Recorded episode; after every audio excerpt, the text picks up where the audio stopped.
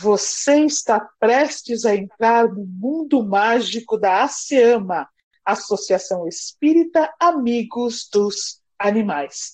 Vamos lá?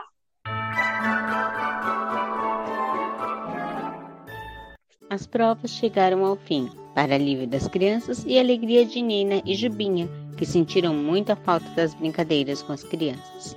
Todos brincaram tanto na divisa do bosque com o jardim que nem perceberam que já havia escurecido. Qual será a aventura deles essa noite?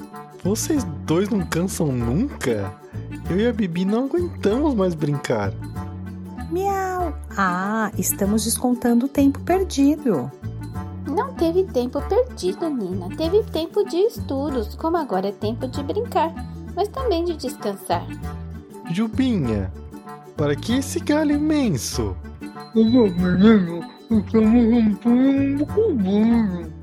Não deu para entender nada, Jubinha. Tira esse galho da boca e fala de novo.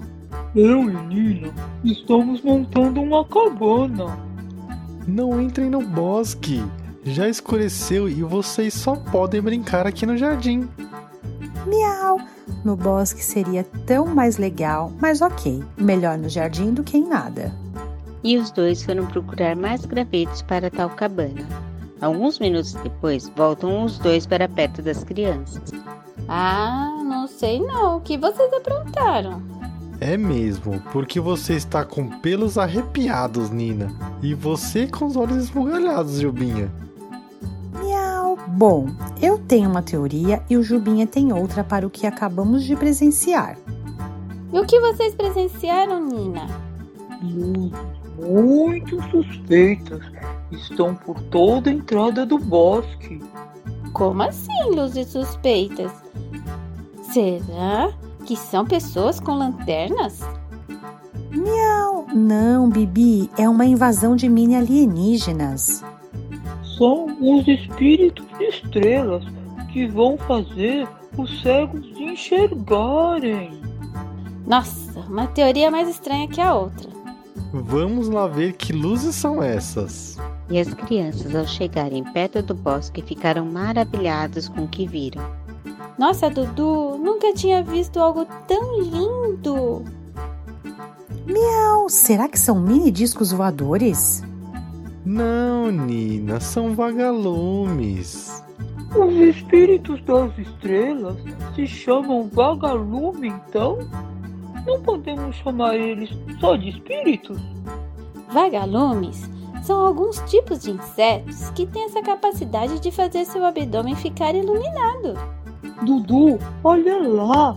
Estão fazendo como a mentora Clara sempre fala se movimentam por toda a superfície. São espíritos de estrelas e não são insetos. A mentora Clara estava certa. Só faltam chegarem os cegos. Estou ficando muito confuso, Jubinha. Não são estrelas, são vagalumes mesmo. Poxa, Dudu, tá chamando a mentora Clara de mentirosa? Olá, crianças. Miau! Ih, Dudu, agora você tá encrencado. Por que ele está encrencado, Nina? Miau! Ué, mentora Clara, por que a senhora estaria por aqui então? Não era para dizer que o Jubim está certo?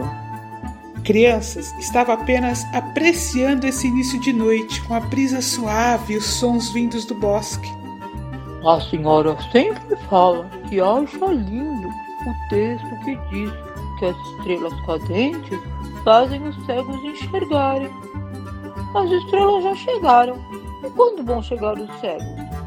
A senhora está entendendo alguma coisa?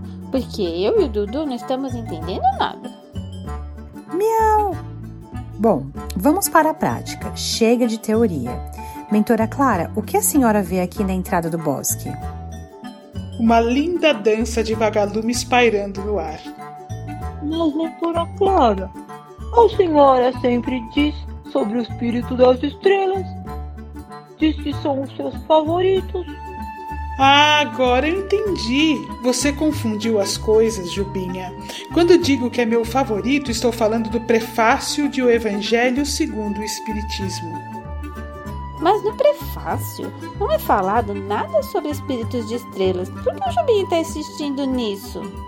Mentora Clara, a senhora pode nos falar o prefácio do Evangelho segundo o Espiritismo? Sim, crianças. Aproveitemos esse texto como uma forma de agradecer a Deus por este lindo início de noite. E enquanto as crianças elevavam uma linda prece a Deus por pensamento, a mentora Clara recitou o lindo texto. Os Espíritos do Senhor, que são as virtudes dos céus, qual imenso exército que se movimenta ao receber as ordens de seu comando, espalham-se por toda a superfície da terra. E semelhantes a estrelas cadentes, vêm iluminar os caminhos e abrir os olhos aos cegos. Eu vos digo em verdade que são chegados os tempos em que todas as coisas hão de ser restabelecidas no seu verdadeiro sentido, para dissipar as trevas, confundir os orgulhosos e glorificar os justos.